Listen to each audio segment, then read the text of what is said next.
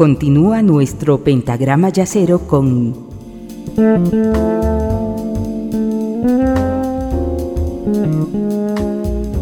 la quinta disminuida. Gracias por continuar en compañía de este programa de jazz que se transmite desde la ciudad más cercana al cielo a través de FM 103.3 en Radio Deseo. En esta sesión estamos haciendo un homenaje póstumo al pianista y compositor Ahmad Jamal, que el pasado domingo 16 de abril falleció a los 92 años a causa de complicaciones del cáncer de próstata.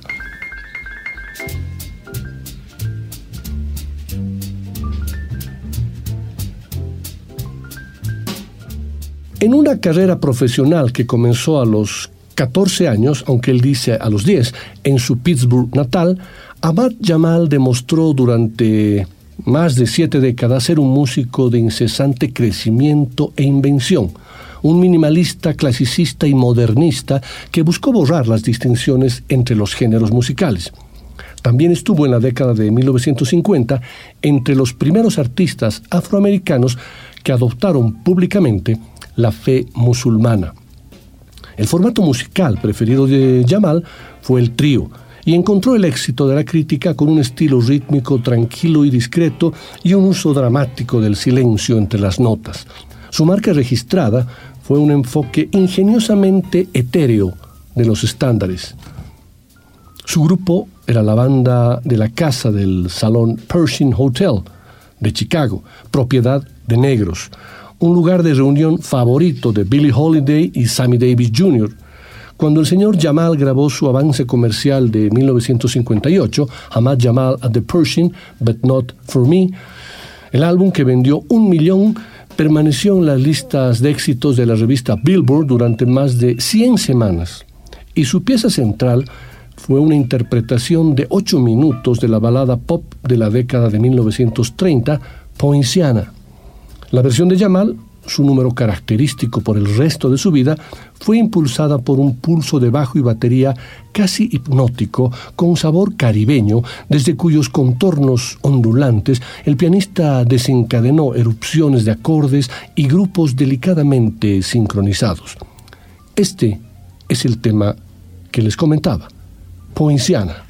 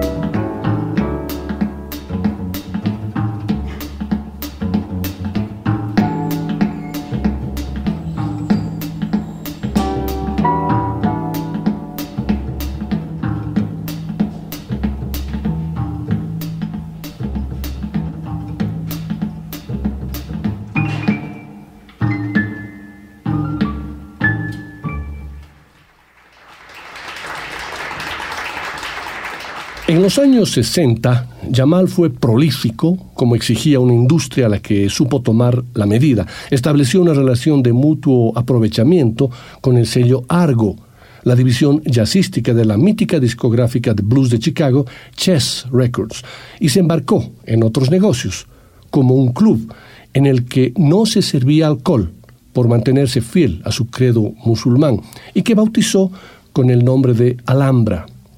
Cuando su suerte de empresario cambió, se mudó a Nueva York tras su primer divorcio, una separación que acabó en los tribunales y anduvo retirado durante tres años. En ese local, bautizado como Alhambra, que era de su propiedad, se grabaron hermosos discos en vivo, como el del año 1961, Live at the Alhambra, del cual escucharemos la hermosa balada estándar Willow Weep for Me.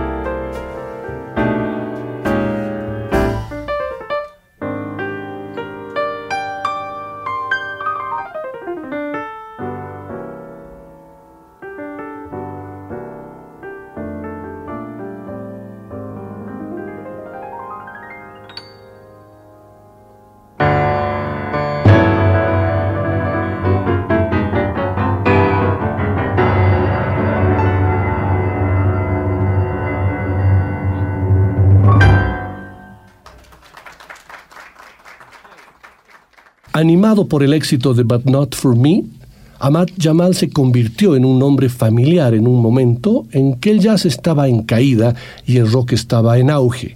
Él y su siempre cambiante formación de trío continuaron un torbellino de giras por clubs nocturnos, mientras que a veces se irritaban contra las expectativas comerciales. Con su perseverancia se acercó a su objetivo, ampliar los límites del formato de trío de piano con la intensidad de un erudito religioso. Aunque cordial con los entrevistadores, Yamal proyectó en el escenario una austeridad estudiosa, casi gélida, sin exhibir florituras culminantes ni rasgos coloridos, más allá de los entretejidos en su forma de tocar el piano. A menudo parecía remoto en su actuación, totalmente absorto en sus variaciones temáticas. A veces tengo la sensación de que Yamal preferiría meterse en el piano que levantarse del banco al final de una actuación, tan profundamente involucrado está en su música, escribió una vez el crítico de jazz Phil Elwood del San Francisco Examiner. Tal vez sea así, respondió Yamal en 1982 a la observación de Elwood, pero lamento que todavía no tengo suficiente tiempo para pasar con mi instrumento.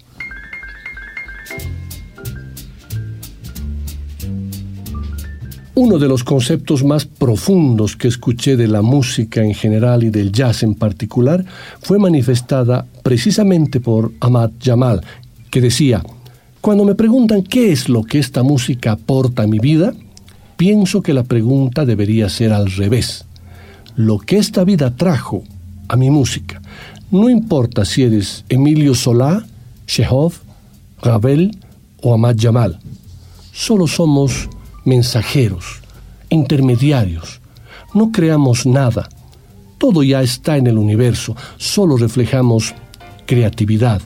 La música trae ciertas cosas a mi vida y mi vida trae ciertas cosas a la música. Todo funciona en conjunto. No están separadas. En el Festival Internacional de Jazz de Montreal del año 1985, presentación que se grabó y se publicó en disco, y pese a los cambios habidos en su estilo, Jamal consigue encandilar sin dificultad a un público entregado, una versión muy personal del clásico de Thelonious Monk, bautizado Round Midnight, es la joya de ese extraordinario concierto y álbum.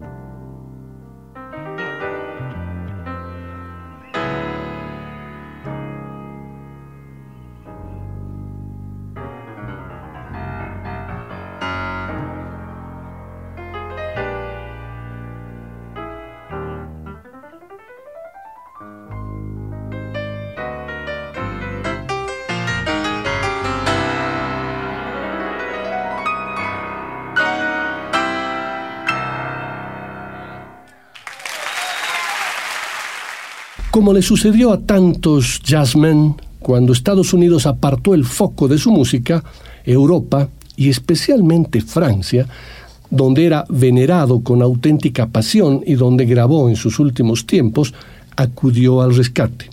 No en vano fue honrado con el título de Caballero de la Orden de las Artes y las Letras en ese país. También fue honrado como Jazz Master en 1994 por el National Endowment for the Arts y la Academia Estadounidense de los Grammy le concedió un reconocimiento a toda su carrera en el año 2017.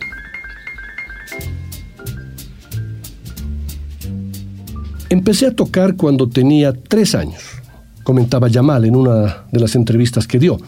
Mi tío, que se dio cuenta de que me gustaba toquetear el piano familiar, me provocaba, como muchas veces hacen los adultos con los niños, me van a decir a mí. Él tocaba algo y me retaba a que le reprodujese lo que acababa de tocar. A los siete años empecé a estudiar rigurosamente el piano. A los once ya tocaba obras de Franz Liszt. Ya me consideraba un profesional. Me inscribí al sindicato de músicos a los 14 y a los 17 comencé a hacer giras.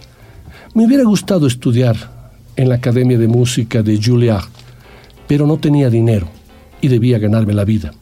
Tocaba en grandes orquestas, trabajé con Clark Terry, Ernie Wilkins, George Hudson, acompañé a Dinah Washington, Billy Daniels, Johnny Hartman, pero después de esa primerísima etapa, no dudé. Me quise decantar en que mi carrera estaría mejor gobernada por mis propias decisiones, por lo tanto, debería ser solista y líder de las agrupaciones con las que tocaba. Después de estas declaraciones, sale rápidamente la pregunta, ¿cómo fue su paso de interpretar a Liszt y luego pasar al jazz? Y él responde, fueron las circunstancias, económicas entre otras, las que me llevaron a tocar la música que hago hoy.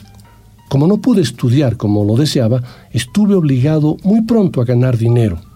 Pues aquí estoy, lo digo sin ningún arrepentimiento. Además, como ya le dije, en Pittsburgh la gente se interesaba por la buena música, de todo tipo. También estudié el piano de la A a la Z, en lugar de limitarme a un estilo determinado. Pero hoy no me gano la vida tocando a Liszt o Bartok. Me gano la vida tocando a Jamal. Se puede afirmar que lo que Bartok, Bach y Mozart fueron en su tiempo es lo mismo que somos hoy, improvisadores. Creo profundamente en la improvisación como el mejor mecanismo para transmitir ideas, sentimientos y emociones. Todos los músicos improvisan, como lo decía, incluso Bach Mozart y Beethoven fueron grandes improvisadores. Improvisación y libertad son sinónimos. El objetivo de todo músico es ser libre, pero la libertad es rara, decía Jamal. Thank you.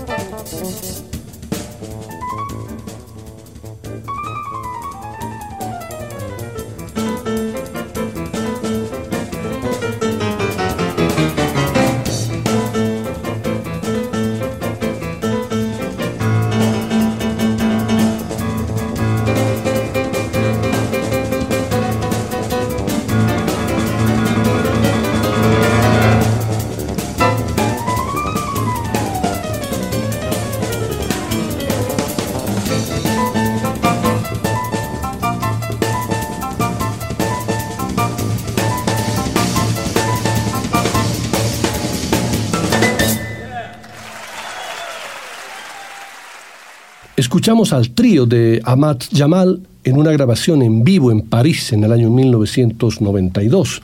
El tema está titulado The Tube y en este, como en todos los temas que estamos escuchando, se puede sentir perfectamente que a través del uso del espacio y los cambios de tempo rítmico, Jamal inventó un sonido grupal que tenía toda la sorpresa y la variación dinámica de una big band ordenada con imaginación.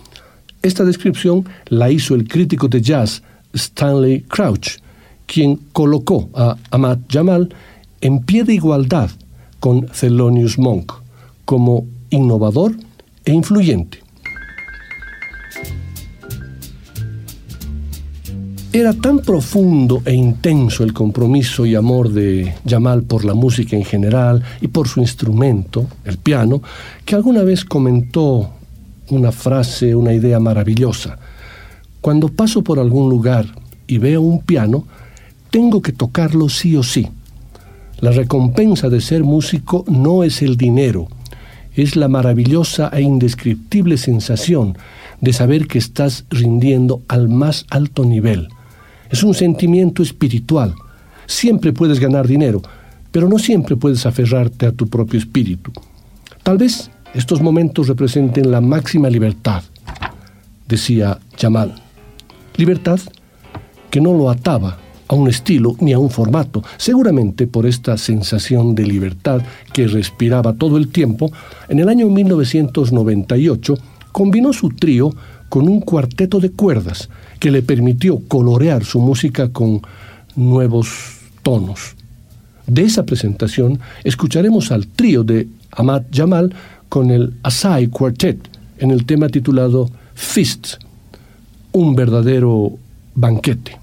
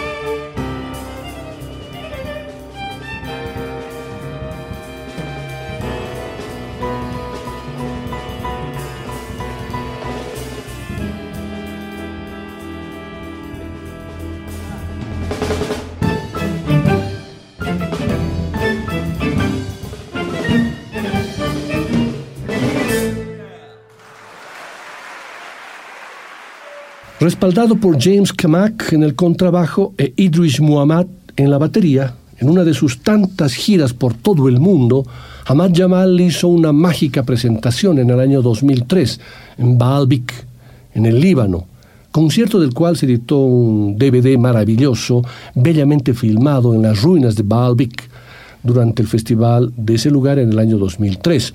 Se incluyen 12 brillantes presentaciones en vivo, incluido el exitoso tema de Jamal de 1958, Poinciana, y su éxito de radio del 2003, In Search of, tema que he elegido para compartirlo hoy con ustedes en este homenaje póstumo al gran Ahmad Jamal.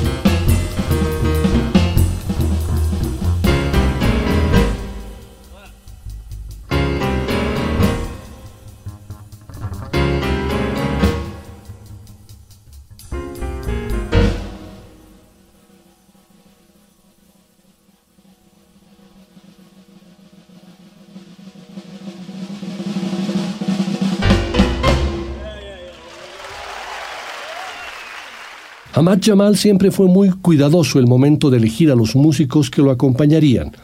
Cuando se le pregunta qué es lo que usted espera de un baterista, él responde lo siguiente.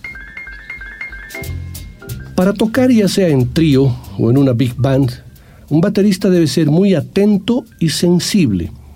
En realidad un buen músico tiene que saber adaptarse a cualquier circunstancia. Bernel Fournier y luego Frank Gant se quedaron mucho tiempo conmigo porque tenían estas cualidades. Fournier fue uno de los grandes bateristas clásicos de este siglo. Procedía de Nueva Orleans, que es un vivero de bateristas, y Frank de Detroit, que es un vivero de músicos. Detroit, San Luis y Pittsburgh son célebres por la cantidad de músicos que procedían de allí. A la pregunta de, se ha dicho a menudo que una de sus particularidades, que una de las particularidades de su tío era el papel destacado del contrabajo, él respondía lo siguiente, cada instrumento es importante, pero es posible que lo dijeran por la popularidad de Chuck Israels. Era ya un músico muy famoso antes de tocar en mi trío. Pienso más bien que nuestro trío se distinguía porque el protagonismo estaba repartido de forma equitativa.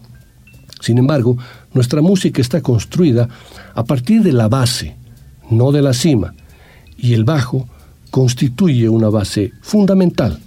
Un buen bajista, se puede decir lo mismo de un buen batería, es la columna vertebral de un trío.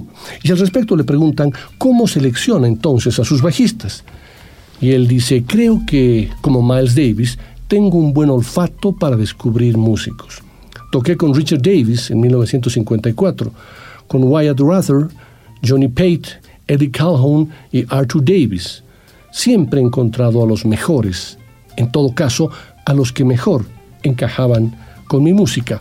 Vamos a cerrar esta sesión con un tema de la última presentación en vivo de Ahmad Jamal, que fue en Francia en el Festival de Marciac el año 2019, al poco tiempo de que este maestro cumpliera 89 años. Junto a su trío está Manolo Badrena en la percusión y es bueno recordar que Badrena lo acompañó en su banda a lo largo de varias décadas, constituyéndose en uno más que utilizaba los silencios de Yamal para añadirle sutilezas percusionísticas.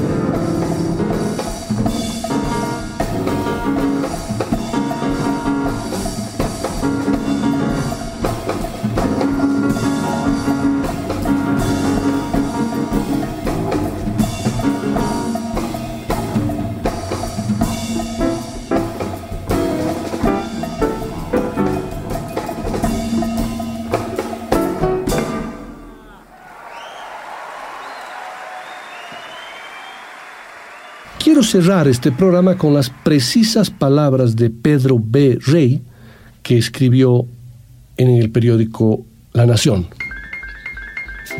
No resulta justo definir a un pianista de jazz con pocas palabras. De Ahmad Jamal, que murió el domingo pasado a los 92 años, se ha dicho que tenía las dos manos iguales, para indicar que manejaba la derecha y la izquierda con una destreza indistinta. También que su estilo era minimalista y su swing único. Podría agregarse como dato de época que se benefició del destino diferido de varios longevos del jazz, virtualmente olvidado, tuvo su revival de este siglo y cuando algún productor alerta recordó que aquel músico al que Miles Davis declaró como fuente de inspiración seguía activo.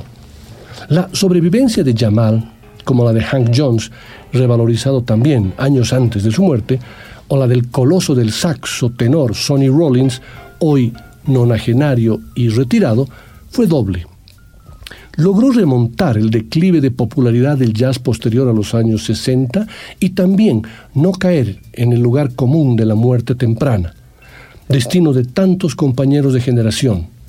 Los gigs, las tocadas en continuado, la vida a deshoras, los excesos de drogas y alcohol, la humillación del racismo, en el caso de los jazzmen negros la mayoría, era un combo vertiginoso. Vivir en el puro presente a tono con la improvisación dejaba secuelas. Muchas gracias por su compañía. Hasta nuestra próxima sesión de la Quinta Disminuida.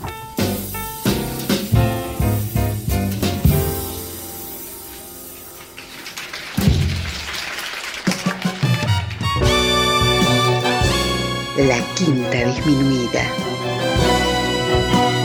Una producción de Nicolás Peña.